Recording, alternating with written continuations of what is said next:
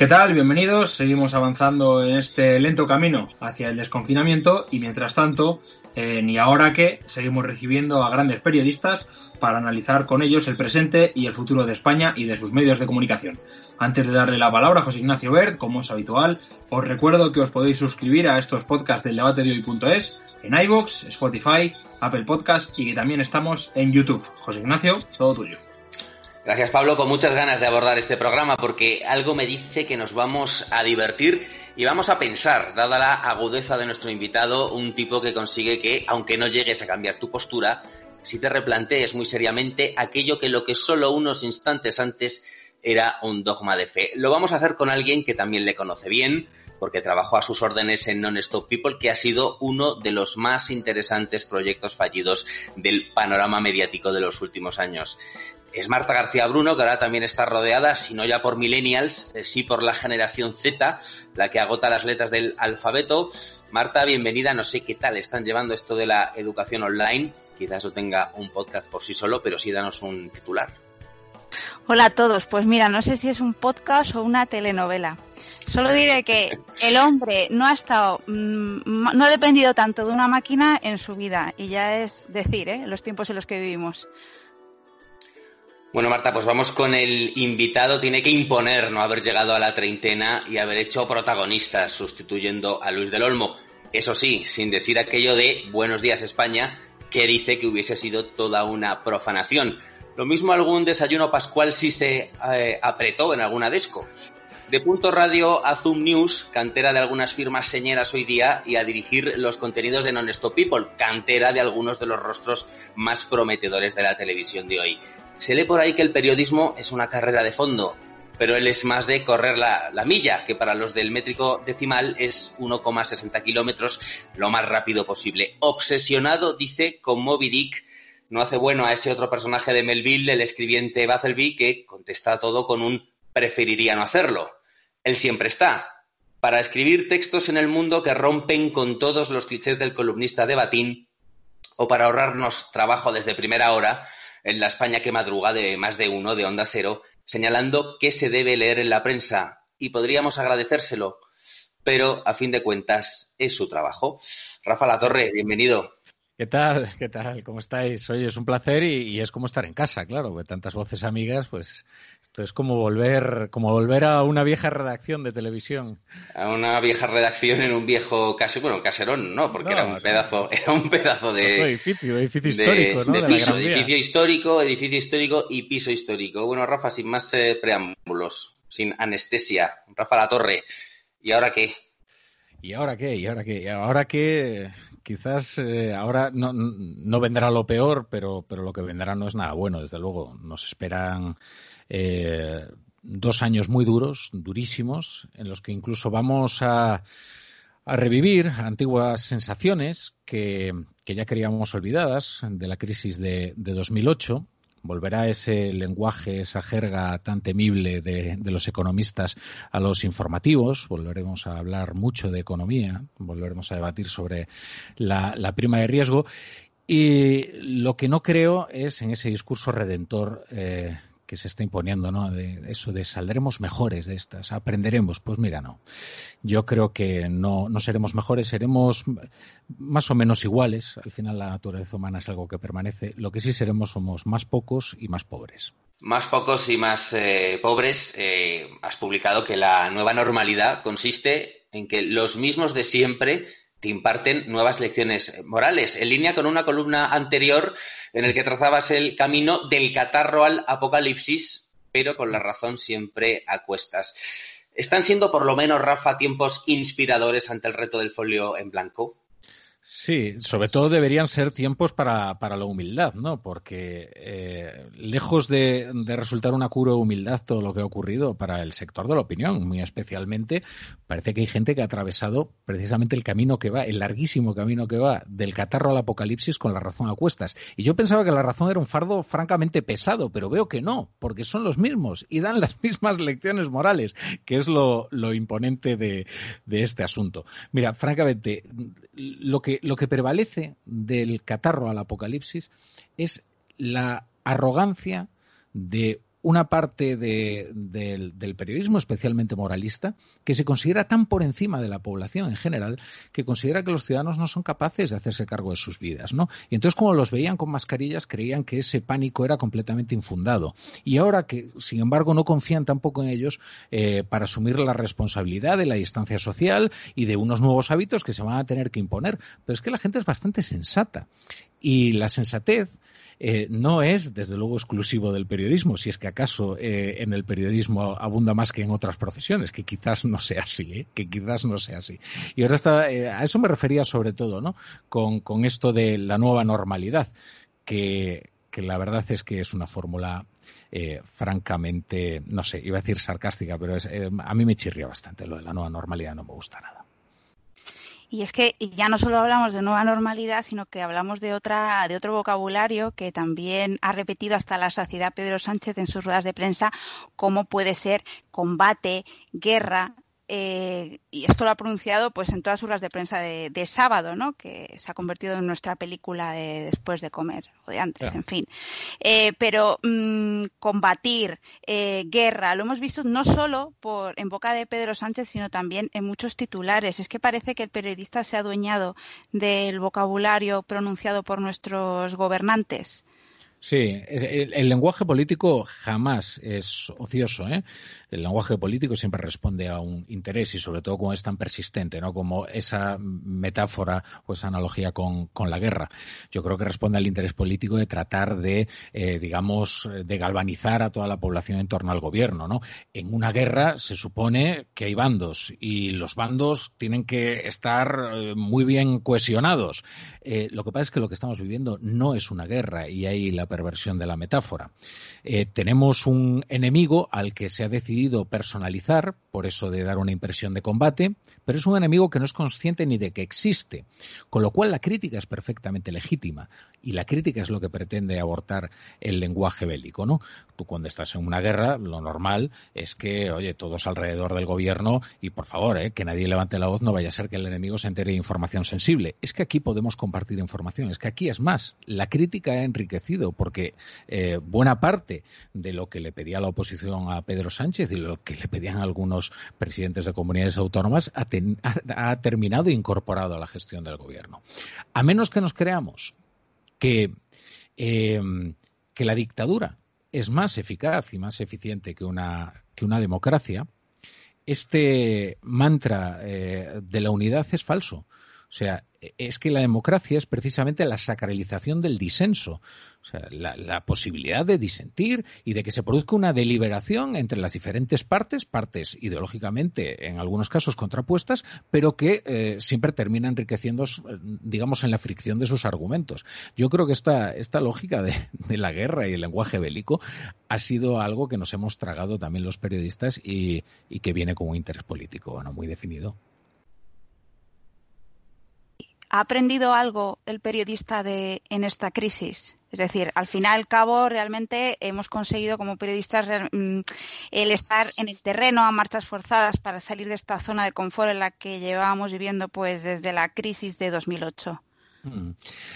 bueno, eh, claro, hablar del, periodismo y, en esto he sido yo el, primer culpable es eh, hacer una generalización un poco absurda, porque es verdad que es un, eh, fin, es un oficio tan diverso como, como periodistas hay, ¿no? Y hay periodistas que desde luego están cumpliendo con su labor de una manera absolutamente magnífica. yo lo que me temo es que se viene otra época de grave depresión en las redacciones. Eso suele producir un cierto ensimismamiento en el periodismo que no lo hace ningún bien, ¿eh?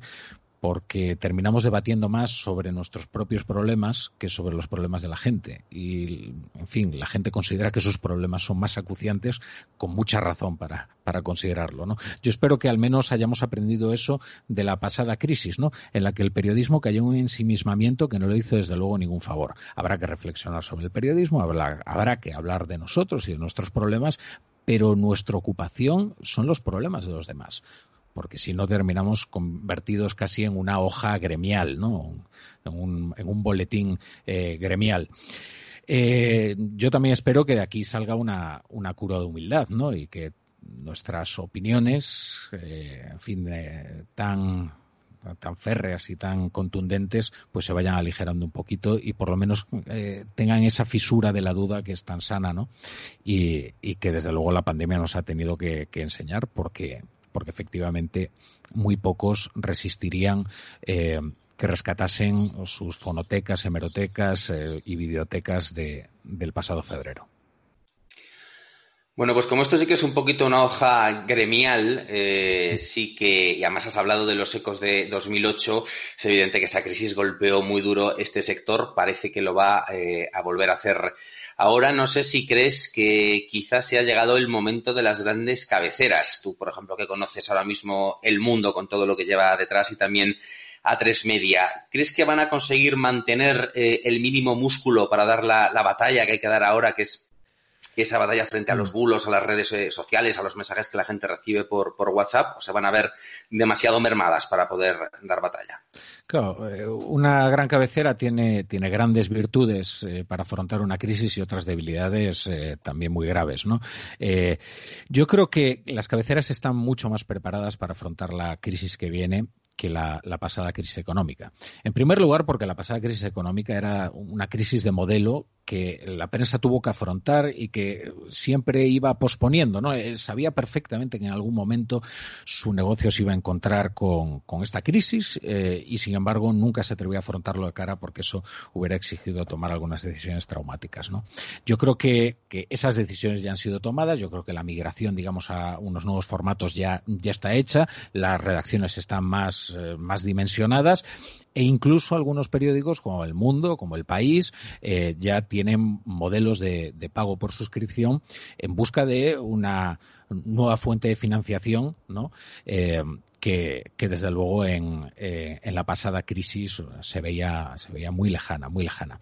Yo creo que nuestros lectores ya empiezan a tomar conciencia de la necesidad no solo de pagar por un producto que, aprecias y que te aporta un valor, ¿no? Sino también de proteger las instituciones que tú consideras que son valiosas para la democracia. Es que hay una lección no solo para el lector de periódicos, sino también para el ciudadano, ¿no?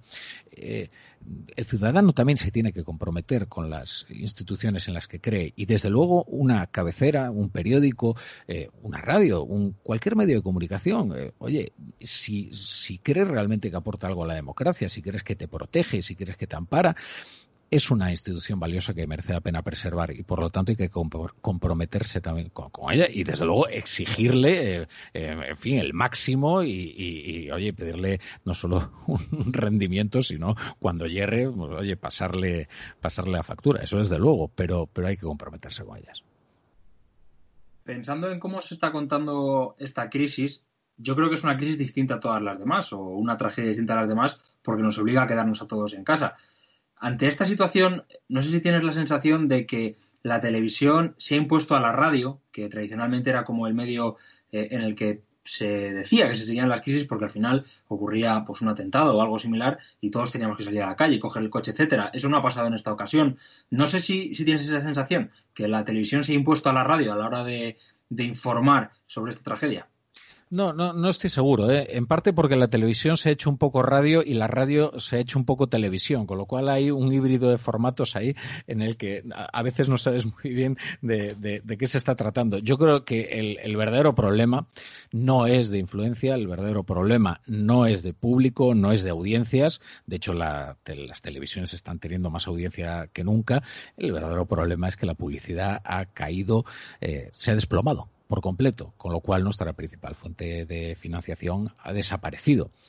Lo demás, yo no creo que la radio, yo creo que la radio está en un momento de, una enorme influencia, ¿eh? sobre todo en la política, ¿eh? muy especialmente en la política y seguirá siendo así, porque además la radio eh, es un formato, a mi juicio, impatible, un formato que acompaña, que, puedes llevar a cualquier lado.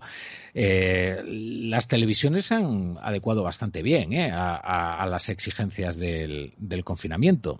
E incluso te diría que se han hecho los programas más amables se habla, se escucha, hay, hay menos luz, menos efectismo, ¿no? Ha vuelto una televisión eh, más amable, como de cuando se fumaba en la televisión, ¿no? En la que la gente conversa y el valor está en la conversación y no tanto en el despliegue de electricidad en los platos, que era lo que estaba predominando tanto, ¿no?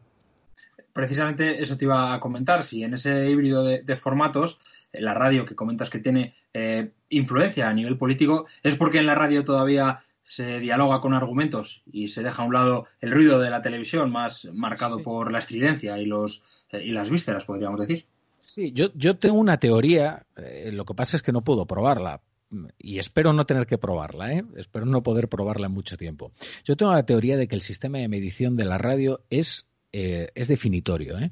O sea, eh, el hecho de que nosotros tengamos un sistema tan impreciso, tan impreciso que se trata de una encuesta de hábitos de consumo, como es el, Estudio General de Medios, pero que no permite un minutaje de los contenidos. Eso hace que la radio tenga más calidad. Es que el día que la radio se mida con la exactitud con la que se está midiendo ahora mismo Internet o con la exactitud que se está midiendo eh, la televisión, estoy absolutamente convencido de que se empobrecerán las parrillas y dentro de las parrillas cada uno de los programas, porque tenderán a bueno a esa cosa tan fácil no de excitar al público con contenidos sensacionales. Eh, y sin embargo yo creo que la radio tiene una audiencia muy cualificada que arriesga con formatos que no sabe si funcionarán o no y que además tampoco prueba en el medio plazo en el corto plazo si funcionan o no. Es en el fondo la radio eh, hacer contenido para la radio es un salto al vacío y un programa como el de Alsina, por ejemplo, se puede permitir eh, estas iba a decir estas excentricidades, no deberían ser excentricidades, ¿no? Pero, pero, pero estas genialidades eh, que, él hace, ¿no? De recuperar la radionovela, de precisamente porque, bueno, pues porque el sistema eh, exige sobre todo paciencia, paciencia y no tanto sensación. Bueno, una de las patas más importantes de la radio y esa influencia de la radio que has dicho es la opinión. También has dicho que eh, va a ser difícil soportar la hemeroteca de este mismo mes de febrero. No sé qué, cómo crees que va a salir de esto. Lo has eh, esbozado en alguna respuesta, pero no sé cómo crees que va a salir de esto el periodismo de opinión, por un lado, se va a notar quién es el columnista, como tú dices, de batín o el que toca de oído, y por otro, una figura no exactamente igual, quizá un poquito cosustancial, la del tertuliano, la del tertuliano que tiene que ir a los espacios de la radio y la televisión a dar eh, opinión y que si ahora se le sacara lo que dijo a principios de este mismo año 2020 se le sacarían los eh, colores. ¿Tiene arreglo la figura del, tertuliano y cómo va a cambiar el periodismo de opinión? El columnista de Batín, no, sé si sabéis quién, eh, es el creador del columnismo de Batín, pero yo creo que es eh, José Antonio Montano, del español, que en una, columna es un gran amigo. En una columna, precisamente en Zoom News, habló del columnismo de Batín, bueno, del, del aquel que, como el detective de Simenon, que terminó resolviendo un crimen eh, gracias a la lectura de los periódicos, sin, estando tan lejos del lugar ¿no? de, de los hechos, pues el columnismo de Batín termina opinando sobre cuestiones que que está leyendo los periódicos y demás. El tema es que el confinamiento nos ha igualado a todos los columnistas como columnistas de batín, porque en el fondo nos paseamos todos por casa con unas pintas muy domésticas, ¿no? Y, pero mira, eh, yo, siempre he creído que, el columnismo de sonajero, que el, columnismo, eh, el columnismo tiene que contar algo y para contar algo tiene que hablar con las fuentes y tienen que ser periodistas. A mí me gusta que cada vez más en las tertulias van periodistas que van al Congreso, que eh, conocen perfectamente a los actores de la noticia, que, bueno, que se informan. Gistau, un día, eh, claro, él, él sabéis que se fue a vivir a Argentina durante un tiempo. Y bueno, él eh, le gusta mucho aquello también, bueno, y, sus hijos también eh, pues tienen cierta y, normal querencia. Yo un día le dije, oye, ¿por qué no te, te, has pensado alguna vez en volverte a Argentina? Y me dice, mira, ese es el problema, que si yo me voy a Argentina, termino convertido en uno de esos columnistas que se pasan el día citando a Churchill. Y es verdad, o sea, hay dos formas de afrontar esto. O te informas, o conoces, o terminas citando a Churchill, ¿no? Y yo, fíjate, creo que cada vez más eh, el género de, la opinión eh, está más cerca de la información, ¿eh? De verdad, creo que, estamos eh, sacudiéndonos la influencia de una de las generaciones anteriores de un periodismo más literario, eh, donde todo eran volutas en la columna y donde se trataba de atraer al lector sobre todo por el estilo. Yo creo que ahora eh, al lector se le trata de, atraer por las opiniones, desde luego por, por digamos porque los, los, los columnistas se mojan más, son más contundentes, se escudan menos en la ironía y, tratan de hacer menos, menos volutas con, el lenguaje. Eh, creo también que los tertulianos eh, están adquiriendo más nivel cada vez y ya cada vez escuchas menos el yo creo que con el, en fin, con el fuentes de me aseguran que y eso es importante. Al hilo de, eso, eh, me llama la atención el comentario porque yo estoy de, acuerdo que las eh, tertulias han mejorado mucho precisamente por eso, porque ahora hay gente que va eh, a las tertulias que procede de la información política, que ha estado en el Congreso, que ha estado en las sedes de los partidos, que era algo que se echaba mucho de menos antes. Me llama la atención porque poco tiempo antes de esta, de esta situación, calculo que sería el mes de diciembre, si acaso enero, el secretario de Estado de Comunicación, si recuerdas, hizo una queja explícita al hecho de que es que la mayor parte de los que hacen información de Moncloa son luego tertulianos. Ya, ¿Sabes lo que pasa? Que yo creo que el secretario de Estado de Comunicación ha sufrido el caso de amnesia más eh, grave y, más rápido que, se recuerda entre quienes cruzaron a la otra orilla de la comunicación, ¿no? Eh, y que se ha olvidado eh, muy rápido de lo que es el oficio del periodista.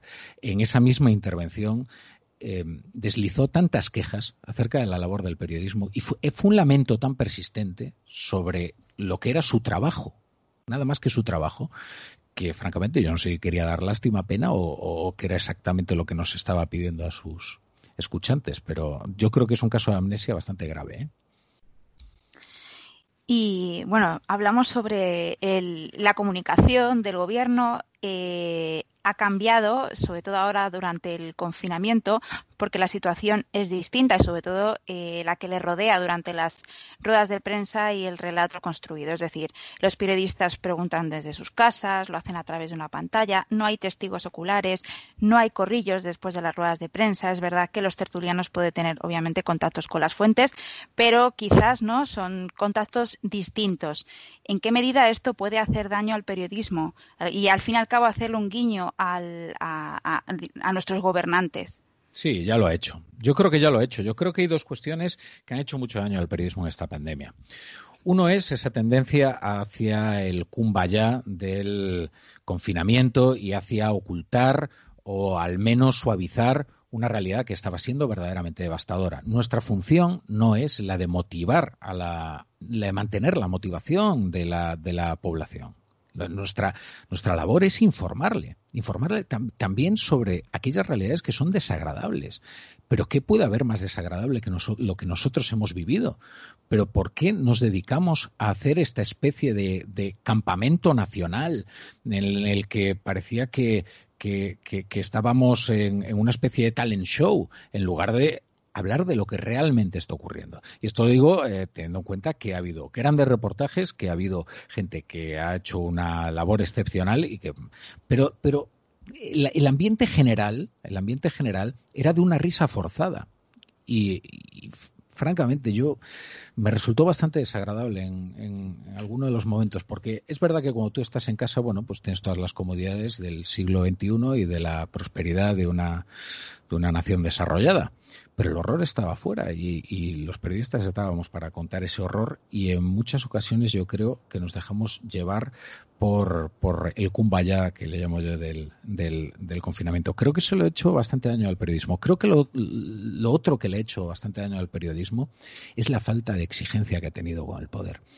Es que no nos hemos terminado de creer eh, lo importante de las libertades, que las libertades no son una concesión graciosa de la autoridad, que la autoridad no se somete a las preguntas de los periodistas porque es muy generosa y es muy buena y entonces en su probidad decide eh, hacer un ejercicio de transparencia. No, es que es una exigencia, es una exigencia democrática y los periodistas o se lo creen o no, o no hay manera. Y yo creo que tardamos demasiado en reaccionar. Es verdad que en un momento nos dio un rapto de responsabilidad con esto de, con la gravedad de la pandemia y todos mm, decidimos hacer, bueno, determinadas concesiones en aras del bien común. Pero pasado ese periodo prudencial, habría que haber sido mucho más exigentes a la hora de demandar lo que bueno lo que nos corresponde sencillamente lo que nos corresponde pero tampoco creo que la ciudadanía esté siendo especialmente exigente en lo que se refiere a sus libertades ¿eh? o sea tampoco lo creo ¿eh? y, y, bueno y eso sí que me no sé arroja una fotografía nacional que es un poco deprimente una fotografía nacional deprimente contra la que se han eh, contrapuesto otras eh, fotografías. Y lo cierto es que la, mayor parte de esas fotografías donde las hemos visto es en la portada del mundo. Hombre, queda bastante claro por la respuesta eh, anterior, Rafa, pero sí que te queríamos pedir opinión concreta sobre algunas de las polémicas periodísticas que han tenido, que han tenido lugar en torno a las portadas del mundo, particularmente la de los ataúdes, que tanto entronca con lo que acabas de decir, y una sesión de fotos con una dirigente política hace un par de días. Sí, sí. bueno, vamos a empezar por, la, por, lo más grave, ¿no? Que es, eh, que es lo de los ataúdes. Es verdad, el mundo publicó la que yo creo que es la, la fotografía de esta pandemia, que es la del Palacio de Hielo. Es una gran exclusiva de, del periodista Fernando Lázaro, que terminó en la portada del mundo, para eh, digamos, eh, la inexplicable indignación de, una parte de esta profesión. Yo no sé si forzada, yo no sé, pero a mí me parece una de las polémicas más absurdas que existen. Primero porque no creo que tenga que ver con la fotografía que tú estampas en la portada, sino con la cabecera eh, de la que cuelga esa fotografía. Y por eso el debate me parece especialmente perverso. Hay fotografías impactantes en todas las grandes cabeceras del mundo, en todas y en las españolas, por supuesto, porque el país es un gran periódico. Y como es un gran periódico, tiene fotografías a veces desagradables. ¿Qué es lo que hacen los grandes periódicos? Traerte realidades a veces desagradables a, tu desayuno. La fotografía del mundo era perfectamente respetuosa con la intimidad de las víctimas, pero estaba mostrando una realidad. Una realidad que, ojo, no solo tenía aspectos negativos, no solo, es atroz, es brutal, estaba la muerte, eh, eh, digamos, em, eh, fin, desbordándolo todo. Y por eso estaban esos ataúdes en el Palacio de Hielo, en una pista de, patinaje, en una escena que parecía casi un sarcasmo. Pero pensad también que la sanidad mortuoria, por aquellos momentos, estaba completamente desbordada. Que la sanidad mortuoria es una parte esencial de la salud pública y que se halló una gran solución en el Palacio de Hielo. En el Palacio de Hielo lo que vemos es la civilización poniendo orden en la catástrofe. Y eso tampoco lo vieron quienes apartaron la mirada a esa fotografía porque les resultaba desagradable. Es que hay muchas lecciones en esa fotografía. Yo hablé con muchos, eh, con muchos funerarios durante esta, durante esta crisis. Su trabajo fue absolutamente encomiable, dificilísimo y desde luego necesarísimo para que el mundo de los muertos no comprometiera al mundo de los vivos cuando estaban muriendo cuatro veces en la Comunidad de Madrid. Eh, en fin, las personas que suelen morir en un día normal de abril, porque entonces era, era, era abril. Eh, en el Palacio de Hielo tú ahí ves un orden y dices, bueno, al menos, fíjate, la muerte no nos ha deshumanizado tanto como para que no nos hayamos preocupado de ordenar los cadáveres y conservarlos como hay que conservarlos. Y luego es verdad que las dificultades fueron terribles, que tardaban demasiado en llevar a los, familiares a los restos de, sus muertos, pero todo eso contenía esa fotografía, que además era muy respetuosa con las víctimas. O sea que yo francamente creo que es una polémica poco, poco enjundiosa y muy oportunista. Ahora sobre las fotografías de la de la presidenta Ayuso. Vamos a ver. Claro, estas fotografías en las que parece una mater dolorosa, ¿no? Yo, fíjate, esta polémica la entiendo mejor, ¿eh? O sea, yo entiendo que se produzca una conversación, en fin, sobre esto. La pertinencia de estas fotografías. las fotografías son una escenificación. Yo creo que es un error político evidente, claro.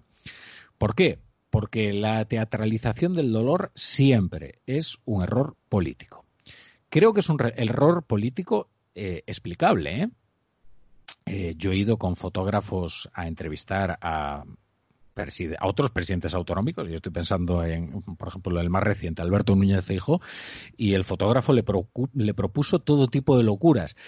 Y, el presidente Feijó no se prestó a ninguna de las locuras, porque había aprendido del famoso episodio de Dukakis, ¿no? Cuando se subió al tanque el candidato americano, que el candidato demócrata que se enfrentaba a George Bush y, terminó pareciendo un patán, ¿no? Y de aquello sacó Obama aquella enseñanza de que un presidente jamás se pone nada en la cabeza ni le hace caso a los fotógrafos como le pidan que se ponga en poses extrañas. Yo creo que la presidenta Ayuso eh, ahí pecó de inexperiencia, ella misma lo ha reconocido en una entrevista con, con Alsina y que el error era evidente, ya lo supimos al día siguiente cuando ella ni siquiera compartía en sus redes sociales la fotografía. Ahora, para el periódico, el periódico no tiene por qué atender a los errores políticos. Yo creo que esa portada fue un acierto. Eh, si tú tienes esa fotografía, la publicas. La publicas Y además, eh, creo que la demostración del éxito es que ese domingo solo se habló de esa fotografía y solo se habló de esa portada. Eh, para quien considerase que la, que la presidenta Ayuso, eh, en fin, estaba aquí dramatizando con el dolor y demás, pues bueno, ahí tenía también motivos para, para su indignación y para quien viese en ella una especie de, de, santo laico, pues, pues también seguro que, seguro que encontró confort en, en esa portada. Yo creo que nosotros, nosotros, la portada tiene que exhibir el, el, el, producto periodístico que luego el, lector puede encontrar eh, en las páginas interiores y yo creo que en esa portada estaba inmejorablemente expuesto el género que el domingo eh, traía el mundo. ¿eh? Rafa, ¿no crees que estos debates sobre las portadas del mundo y, del resto de los diarios, sobre todo eh, cuando el debate va a si esa portada es buena, es mala, si tiene que hacer o no, eh, viene derivado de una sobreponderación de las redes sociales? Porque es verdad que durante siempre se han puesto eh, fotografías duras en portada. Creo que yo estoy a favor de, que se haga porque es la realidad y no hace falta esconderla. este debate está provocado por eso, porque las redes sociales al final generan mucho ruido y los periodistas acabamos haciendo las cosas para que las redes sociales gusten o no gusten? Sin duda, absolutamente. O sea, yo creo que la gran mentira son las redes sociales. A ver, y voy a matizar esto de la gran mentira que es muy contundente. Eh, Twitter ejerce una influencia indirecta. O sea, Twitter lo que vemos en Twitter, digamos, la fotografía que nos, que nos arroja Twitter o, el universo Twitter es, es, en realidad toda una gran ficción. El problema es que en Twitter están personas muy influyentes y lo leen personas muy influyentes y ese universo influye en ellas. Y por eso Twitter tiene una influencia indirecta, porque influyen las personas que influyen. Pero, pero si, si de verdad es tan influyente Twitter, ¿por qué ¿Por qué el día después de unas elecciones nos sorprendemos tanto del resultado que han arrojado esas elecciones? Eh, yo creo que el vehículo de masas sigue siendo la televisión. Yo creo que la gran conversación nacional se sigue produciendo en los, en los periódicos y yo creo que las tertulias eh, políticas en España siguen siendo mm, eh, decisivas para la agenda política del día. Lo de Twitter es en realidad un cebo para periodistas. Y me llama mucho la atención que personas tan suspicaces con los intereses que cada una de las cabeceras tiene, que siempre están, eh, bueno, sospechando que alguien se la está colando en el programa de no sé qué o que hay unos intereses ocultos en la radio de no sé cuántos, sin embargo se tragan todas las métricas de Twitter que no saben lo dopadas que están, lo manipuladas que están y cuánto dinero he invertido en, en, torcerlas o en, o en manipularlas, ¿no? Me sorprende bastante. Eh, decías antes que los programas de televisión se han vuelto más amables en este confinamiento. Acabas de decir que no deja de ser eh, la televisión un medio de comunicación de masas y precisamente por eso, y volviendo a las polémicas sobre lo que se muestra y sobre lo que no, eh, ¿no crees que se ha edulcorado en exceso la realidad en buena parte de las televisiones y que eso ha podido contribuir a que la población al fin y al cabo se aísle en una burbuja y que precisamente por eso a lo mejor estamos viendo en esta fase 1 en algunas provincias pues no esa relajación eh, de la gente, ¿no? En la calle. Sí. Sí, yo creo que puede tener que ver. ¿eh? O sea, eh, claro, hay que, hay que distinguir, ¿no? Un programa como el intermedio, como el, intermedio, sí, bueno, o el, hormiguero, el hormiguero, ¿no? Que lo vi el otro día y es verdad que se había convertido en un programa completamente distinto, ¿no? Sin la parafernalia habitual. Claro, hay que distinguir el tono que tiene que tener un programa como el hormiguero, que tiene un programa familiar que acompaña y que bueno, que, la gente ve con, sus niños y demás.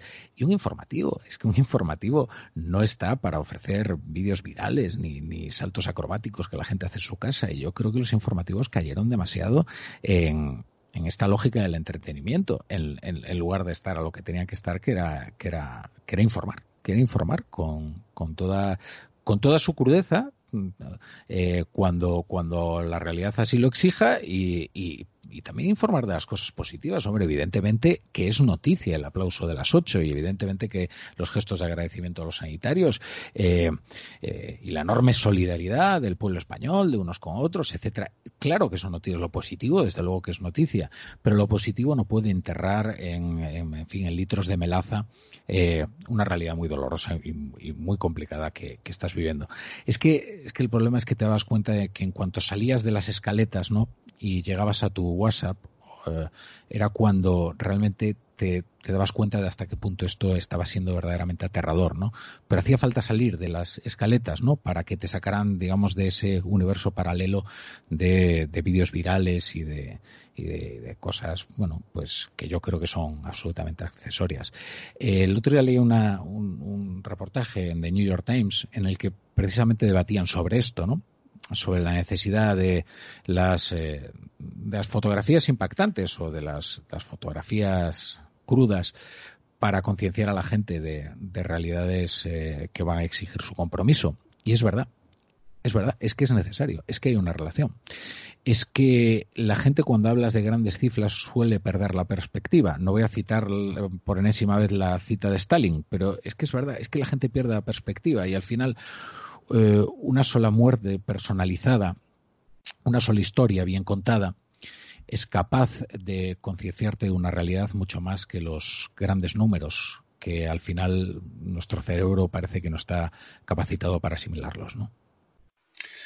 Citas eh, manoseadas, eh, no sé si ponernos el batín eh, otra vez para hablar de quizá a lo mejor algún aspecto positivo, colateral, por supuesto, que ha podido dar este periodismo confinado del que ya has dicho antes todo lo que hemos eh, perdido.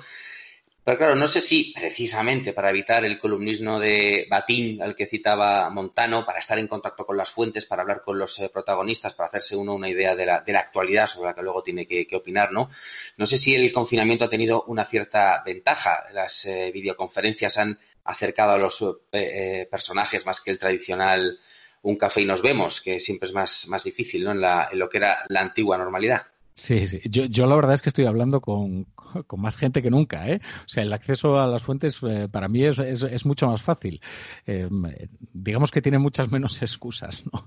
Para evadirse. Pero es verdad que no sé si por la tensión del momento, porque las noticias, eh, cada día es un aluvión de noticias, pero sí, yo estoy hablando con más gente que nunca, ¿eh? Sí, sí. Gente me refiero a fuentes cualificadas, ¿eh? Y una pregunta, recojo el guante de José Ignacio cuando te presentaba. Eh, obsesionado por Moby Dick. De los clásicos siempre se puede sacar alguna, alguna lectura, dicen. Se puede sacar alguna lectura, no sé si para aprender, porque no creo que todos los clásicos tengan que ser leídos para aprender, pero ¿se le puede sacar algo a Moby Dick para estos días? Más allá de que estemos eh, confinados como podemos estar en un barco. a Moby Dick se le puede sacar algo siempre, ¿eh? O sea, en primer lugar, porque en cierta manera es es una novela de un confinamiento, ¿eh? O sea, porque un confinamiento masivo con gente verdaderamente disparatada y, en circunstancias eh, pues eh, muy particulares, pero al final, oye, no salían del barco, ¿eh? Y es más, es que hay un momento en Moby en el que el tedio lo invade todo, ¿eh? Y en el que ellos tienen que enfrentarse al tedio e incluso el lector tiene que enfrentarse al tedio porque se vuelve bastante aburrida Moby Dick y esto que yo considero que es una virtud porque consigue transmitirte la atmósfera que se estaba viviendo en el en el en el Pequot, eh, entiendo que, bueno, que a mucha gente no se lo haga soportable, pero es verdad que es una novela del confinamiento. Luego está, por supuesto, la elección de los monomaníacos, ¿no?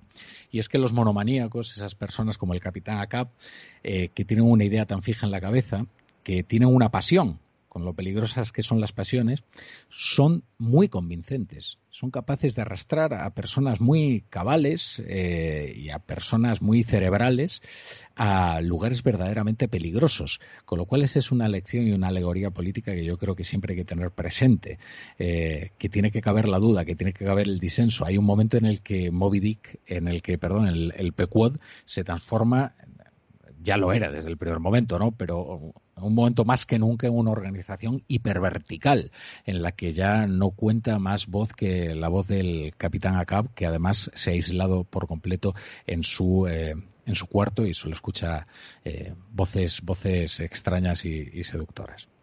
Y una tripulación confinada que además eh, leí en algún sitio que representa casi a la humanidad, porque entre la tripulación del Pipo está prácticamente toda la humanidad, que también podríamos decir que estamos casi toda la humanidad confinados. Sí, sí. Lo que, lo que falta, sobre todo en el PQR, son mujeres, ¿eh? Y aquí, aquí si no, Marta nos dirá, pero es que es, que es una novela en la que no hay ni, bueno, en, en, el horizonte no hay, no hay una mujer, ni hay una, ni prácticamente una, ni prácticamente, no hay una historia de amor, no hay deseo. Es una cosa verdaderamente extraña la de Bobby Dick, ¿eh? Y luego, bueno, hombre, sí, con sus particularidades, ¿eh? Porque la verdad es que yo creo que no hay ni un personaje normal en Bobby Dick, ni siquiera el mismo narrador que de una presencia una pretensión de normalidad. Ni siquiera es demasiado normal el buen Ismael. Bueno, Rafa, pues con este homenaje a Moby vamos a ir echando el cierre. Qué de cosas apuntadas en la libreta. Nos esperan dos años muy duros, reviviremos antiguas sensaciones olvidadas de 2008, volverán los economistas, no al discurso redentor. El lenguaje político jamás es ocioso, siempre responde a un interés. La democracia es la sacralización del disenso. Los lectores empiezan a tomar conciencia de la necesidad de pagar por el bien del producto y de las instituciones. La televisión se ha hecho radio y la radio televisión. La televisión se ha hecho más amable.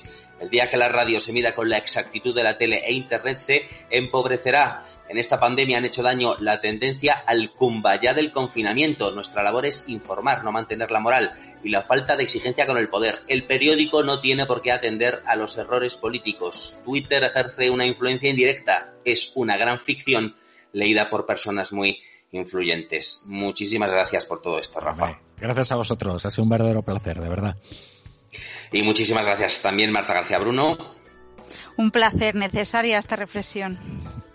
Seguiremos leyendo a Rafa y escuchándole con el canto del gallo, por supuesto, zumbón, ventajas de madrugar. Mientras tanto, pensando ya en los próximos programas de ¿Y ahora qué? Pablo Casado.